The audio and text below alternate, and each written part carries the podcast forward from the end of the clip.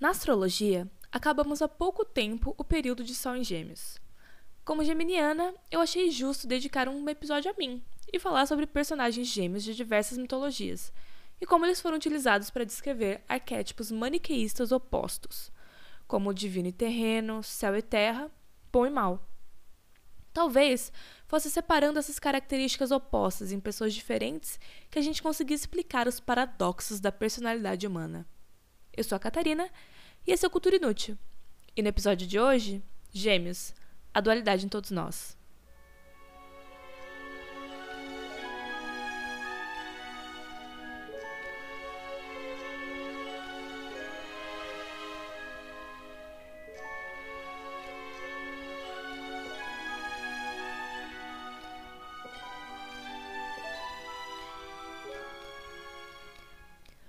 A primeira história que eu queria contar é da constelação que dá origem ao signo astrológico de Gêmeos. Essa é a história de Castor e Pollux. Leda havia acabado de se casar com Tíndaro. Ele era o rei de Esparta na época, uma das cidades-estado mais poderosas da região. Porém, não era só Tíndaro que havia reparado na beleza da jovem. Nosso querido Zeus, como sempre, também estava interessado nela. Ele sabia que ia ser recusado, principalmente por ela ser recém-casada. Que fazer então? Que tal se transformar em um animal e estuprar a moça de um jeito misterioso? Sério, gente, vocês não perceberam até agora que Zeus é um dos maiores babacas de todos, acho que agora fica claro. Ele se transforma então num cisne e se aproxima da Leda enquanto ela descansa perto de um lago. Ela olha o bicho e se admira com a beleza dele. E vai tentar fazer um carinho. E aí, bum, grávida. Se para você não tá fazendo sentido agora, espera.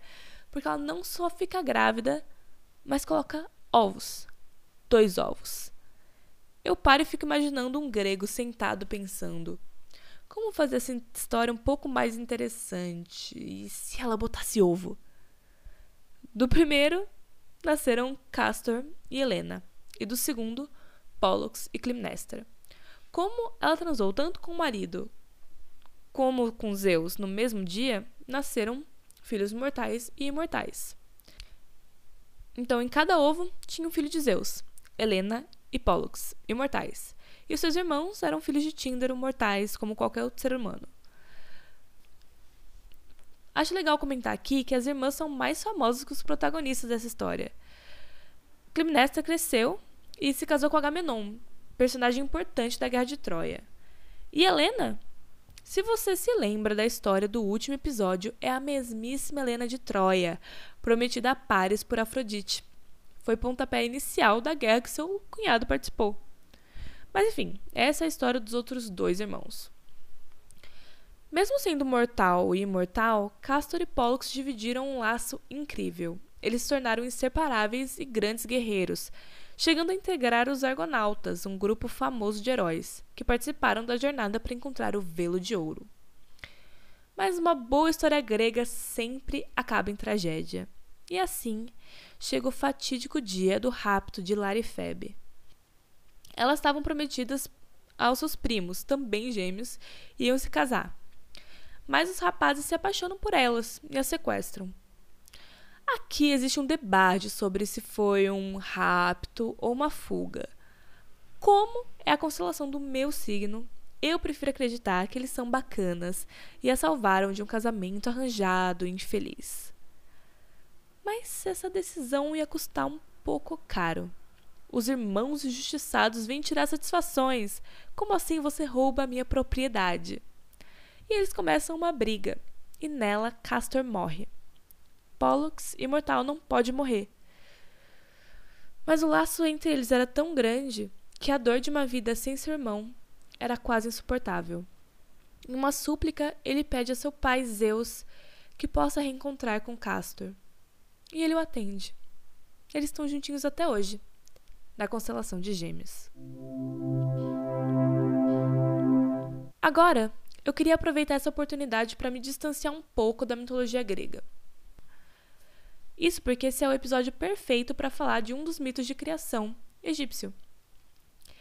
A mitologia egípcia tem uma particularidade, que é justamente o fato de que cada cidade tem a sua própria versão da criação do mundo, adaptada à divindade mais cultuada.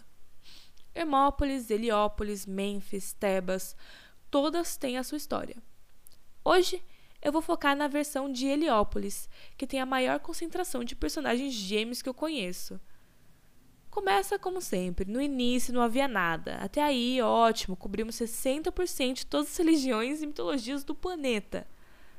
Mas nesse nada havia Num, um mar infinito. E dele surge Atum, divindade intimamente ligada com Ra. Eu quase falei que ele era melhor conhecido como o peixe que cai do décimo andar mas eu achei melhor não. Ah, Tum, então espelhe nosso primeiro par de gêmeos. Shu, deus do ar e do vazio, e Téfnis, deus da umidade. E como eles foram expelidos, se você me pergunta, eu vou te dar exatamente uma chance para adivinhar.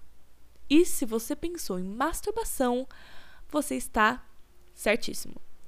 Existem versões que falam de espirro ou cuspe, mas a mais famosa é essa mesmo. E agora eu vou botar na mesa a minha teoria. Eu acho que George R. R. Martin gostava de mitologia egípcia. Porque o que, que esses gêmeos da mitologia mais fazem? Filhos. E esses filhos são o quê? Gêmeos. Que fazem o quê? Mais filhos. E é assim que surge nossa segunda geração de gêmeos. São eles Geb, deus da terra, e Nut, deusa do céu. Vai reparando. Diz a lenda que eles nasceram grudados. Te lembra alguém? Talvez um parzinho Jaime e Cersei, que um nasceu agarradinho no outro. Mas esses aqui nasceram tão grudados que Shu teve que os separar. E é por isso que o céu é separado da terra pelo ar. Olha que lindo. Mas não acaba aí. Vamos voltar de novo ao episódio anterior e lembrar do medo constante de ser destronado. Aparentemente, isso transcende culturas, porque Gab e Nut foram proibidos por Ra de ter filhos em todos os 360 dias do ano. Opa! Algo de errado não tá certo, tá faltando alguma coisa aí. E é aí que a gente vai conhecer nosso querido deus Thoth, deus da sabedoria. Esse cara é muito doido, tem muita história bacana dele por aí, e uma delas é justamente essa. Ele queria ajudar Gab Nut. Eles já viviam separados, coitados. Ele queria deixar eles felizinhos. E como? Ele pensa e decide desafiar o deus da lua, Khonsu, para um jogo. Com aposta, claramente. Cada vez que ele perdia, daria um pouco de sua luz para Tote. E caso esse perdesse, daria a Khonsu seu livro que continha toda a sabedoria do mundo. Ele começa perdendo umas partidas, se fingindo de trouxa, para deixar o Conso confiante e funciona. Ele fica confiante, começa a postar mais e mais e mais, mas logo Todd se mostra um exímio jogador. E ele ganha luz suficiente para criar mais cinco dias. E assim o fez, fazendo com que Nut e Gab tivessem cinco filhos. Entre eles, Seth e mais um par de gêmeos, Isis e Osíris. Mas a história deles fica para outro dia, porque ela é bem comprida e muito legal. Quando eu comecei a roteirizar esse episódio, eu usei a palavra maniqueísta. Ela tá lá na introdução, se você parar para ver. A gente às vezes usa esse termo sem saber sua origem real. E eu também sou culpada disso. Por isso, eu decidi pesquisar e eu achei a história super interessante. Com vocês, Aura Mazda e Arimã. Aura Mazda e Arimã figuram no zoroastrismo, uma antiga religião persa. Ela foi muito difundida por Zaratustra, que é considerado seu profeta. Um nome que eu conhecia, mas para mim era só um cara que falou um monte para Nietzsche. A história segue que Aura Mazda e Arimã eram gêmeos. O primeiro simbolizava tudo que era bom, sábio, benevolente. E o segundo, o que era mal, corrupto, baixo. Os dois nasceram de Zurvan, o tempo. No começo da história, era Arimã que governava. Ele era mais forte, mas ele não ia reinar por muito tempo. Zurvan profetizou que só ia durar esse reinado aí mil anos. E aí ia ser a vez do bem governar. O embate entre os dois acontecia muito pelos seres que foram criados, respectivamente, por cada um. As devas eram seres malignos de Arimã, que desejavam desviar o homem do caminho da verdade, ou acha, enquanto os Yazatas eram espíritos do bem, que faziam o trabalho de Aura Mazda. Aí fica bem claro que essa estrutura foi a base de diversas crenças que acreditam no embate do bem e do mal e mostra o início do fim dos deuses falhos ou imperfeitos. E é daí que deriva o maniqueísmo, que acredita no preto no branco, sem 50 tons de cinzas. Existe o bem, existe o mal, e no meio não existe nada. Pesquisando um pouco mais, eu descobri algumas coincidências interessantes. Vale dizer que Aura Mazda era um deus pré-Zoroastra, cultuado pelos arianos, povo do qual se originou o Irã e a Índia. Em sânscrito, Arya, A-R-Y-A, quer dizer nobre. De novo, George R. R. Martin acertando em cheio no nome. Outro detalhe está no uso da palavra ariano, que, como bem sabemos, foi utilizada na teoria adotada por Hitler para designar uma raça germânica ou proto-indo-europeia que havia se difundido pela Europa, assim como tinha feito na Índia e no Irã, mas aí com características superiores. Foi o começo da supremacia branca. Quero utilizar esse gancho para falar do mês do orgulho LGBT, junho, que já está acabando. Queria que todo mundo refletisse sobre todos os LGBT, que já sofreram em regimes de direita e extrema-direita. Tantos que morreram em Stonewall, para que pudéssemos progredir.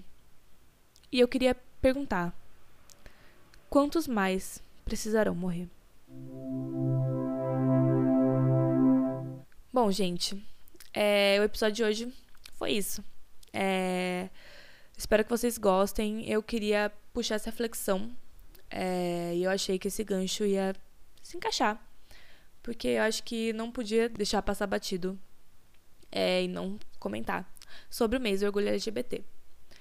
É, se você gostou desse episódio, compartilha para seus amigos, alguém que você acha que possa gostar. Me siga nas redes sociais que estão na descrição do podcast, como sempre. E um beijo. Até a próxima!